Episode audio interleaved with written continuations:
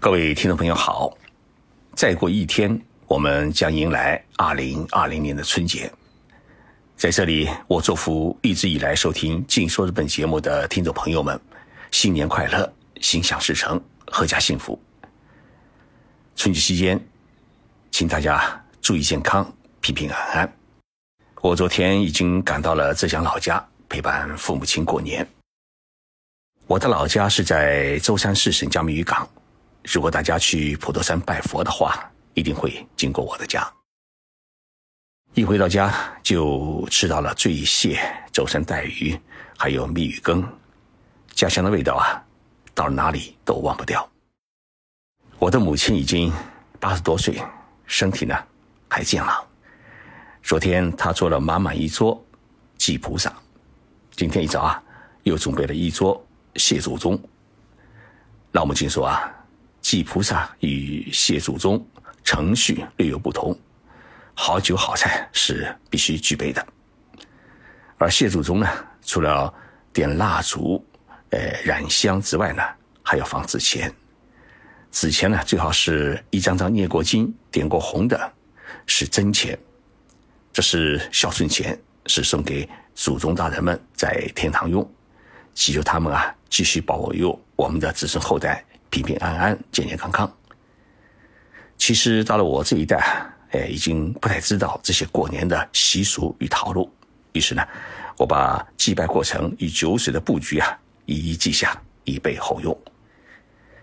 进入现代社会，传统的好习俗渐渐被人遗忘，作为后辈，也已经很少有人知道这些习俗的来龙去脉。所以啊，老人们开始担心。以后到了天堂，还有没有子孙们在过年时想起他们呢？我前些天刚刚在日本过完新年，日本新年过的是阳历元旦，但是套路与习俗呢，跟明治时期以前的中国式春节几乎是一样，没有出现中西混搭的现象。日本人说啊，他们过春节的习俗与方式。都是从中国传来的，有些内容啊，日本做了创新。那么，我们来看看日本人过年都有哪些习俗。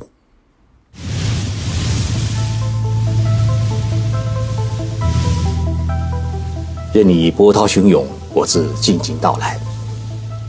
静说日本，冷静才能说出真相。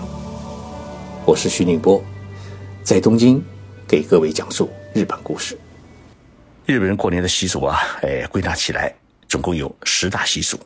那么第一大习俗呢，就是在过年时啊，无论是家门口也好，公司的门口也好，都要放门松或者要挂松枝。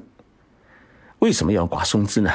呃，日本有个说法，说神仙啊是居住在松树当中，所以呢，在门口啊放上门松，或者是门上面挂上松枝，是为了迎接。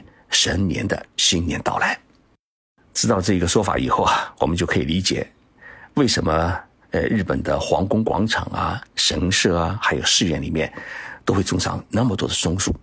第二呢，家里面要供上敬饼，这个敬饼的两个字呢是镜子的镜，饼是就是呃大饼油条饼，这是用糯米团做起来的圆饼，叠成两层，叠成大型。镜饼呢，主要是供给家里的灶神和财神吃的。有的公司呢，在办公室里面也是供奉的。镜饼要供到一月十一号为止，到了十一号的那天叫开井日，要用木锤子啊把镜饼敲碎，千万不能用刀切。然后呢，把神灵们用过的镜饼做成年糕汤给孩子们吃，保佑孩子们健康成长。第三呢是大年三十啊，日本叫做大灰日的晚上，家里人啊吃年夜饭的时候啊，一定要喝屠苏酒。这个屠苏酒三个字怎么写呢？屠是屠杀的屠，哦，苏是江苏的苏，也就是说酒是呢是一般酒水的酒。说是诶，这个屠苏酒呢能够去邪疏魂，是中国传过来的一个千年的习俗。屠苏酒的喝法啊有一个固定的程序，就是一杯酒，一家人要传着喝，一般是从最小的孩子开始喝，最后是最年长的喝完。如果家里的母亲的年龄刚好是遇到恶年，那么这最后一口酒啊，一定要请母亲喝，一家人保佑母亲啊是度过安然的恶年。我上百度啊查了这个屠苏酒，果然有解读说，屠苏酒啊是在中国古代春节时饮用的酒品。那么屠苏是古代的一种房屋，因为是在这种房子里面酿的酒，所以叫屠苏酒。说屠苏酒呢是汉朝末年，呃，伟大的名医华佗创制而成的。它有十种左右的药呢，呃，放入酒中是呃浸泡而成。那么过年和屠苏药酒这种风俗在宋朝的时候仍然十分盛行。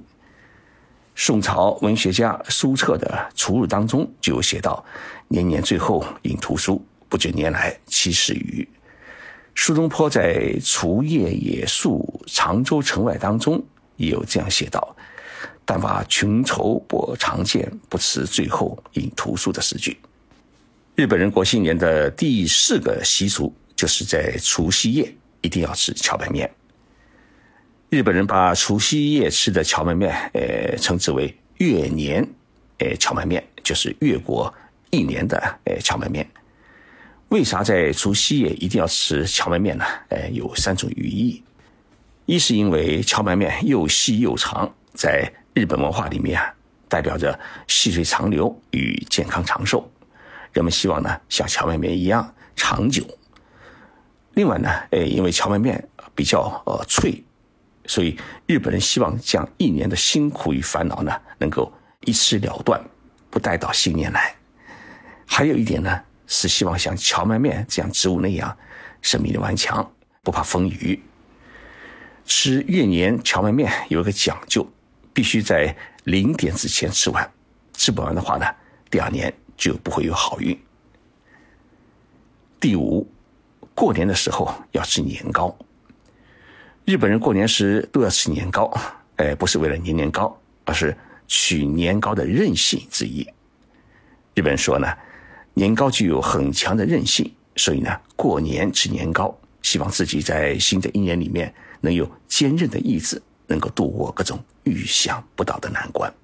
那么过年吃年糕啊，哎，有两种吃法。第一呢，是放在炭火上面烤着吃；第二呢，是与鱼啊、菜啊。一起煮着吃，叫炸煮。我们中国的年糕呢，是做成长条形的，然后切成片，诶，或者炒年糕，或者做成汤年糕。那么日本的年糕呢，是做成年糕块儿，一般都是两块麻将那样大小。但是日本列岛的年糕块的形状呢，关东地区和关西地区是不一样的。关西地区，也就是大阪以西的。呃，地区以及九州四国地区，这个年糕块呢都是圆形的，但是到了东京呢，哎，这个年糕块就变成了方形。为什么东京的年糕块是变成了方形呢？有一个说法是，哎，江户时代，也就是中国的明清时期，江户城，也就是现在东京啊，已经是一个一百万人口的大城市。那么过年的时候呢，哎，因为人口多啊，年糕来不及做，要把年糕。搓成圆团儿太费时间，所以呢，干脆就切块儿来卖。受这个影响呢，以东京为中心的关东地区年糕块儿都是方形的。那么这个做法也影响到东北地区和北海道，所以东京以北的地区年糕块儿呢都是方形的。日本人过年的第六个习俗是从除夕开始到新年的第一天，都要去寺院里面或者神社呢参拜。日本的新年第一拜就是一定要拜佛祖神灵，叫初一。所以除夕夜去寺院听中心迎新年，新年第一天去寺院拜佛或者去神社拜神灵，是日本人新年的头等大事。一方面呢是感恩佛祖神灵在过去一年当中给予的保佑，另一方面呢是祈祷新的一年里面啊，佛祖神里面继续给我们保佑。日本人过新年的第七个的习俗，就是在除夕夜要在枕头底下，呃，放七副神像。日本人认为，一年当中的第一个梦，梦到什么样的情景，将决定你新的一年的生活。那么这个梦，日本当中啊有一个专有的名词叫“初梦”。为了能够梦到美丽幸福的好梦，那么除夕夜睡觉时啊，要在枕头底下放一张印有七福神的福纸，希望能够梦到财运好运。第八，新年吃饭要用两头圆的筷子。大家知道，日本的筷子啊都是一头尖的筷子，但在过年时候啊，必须使用两头圆的专门的柏木筷子，叫竹杵。祝福的竹，竹呢是古代呃筷子的称呼。为什么要用使用两头圆的筷子呢？这里有一个很重要的寓意，那就是筷子的一头是神仙在用，也就是说你在吃饭的时候啊。神仙与你同时享用，所以过年的时候，家里用的这种专门的筷子都是用专用的纸袋包好。那么父母亲啊，会在每一双筷子的纸袋上面写上每一个人的名字，专筷专用。那么这一双筷子啊，要从除夕夜开始使用，连续用三天。新年的第九个习俗就是新年的第一天。不能洗澡，因为日语当中啊，呃，衣服的服和幸福的福是同音，多念成福库，所以呢，新年第一天你脱衣服洗澡，就意味着会把神带给你的福分都脱掉，同时呢，你大年初一洗澡的话，会把一年的福分都洗掉，所以大家记住，新年的第一天是不能洗澡的。日本人说啊，这个习俗就从中国。传到日本的第十个习俗呢，是从大年初一开始三天之内，家里是不能动刀。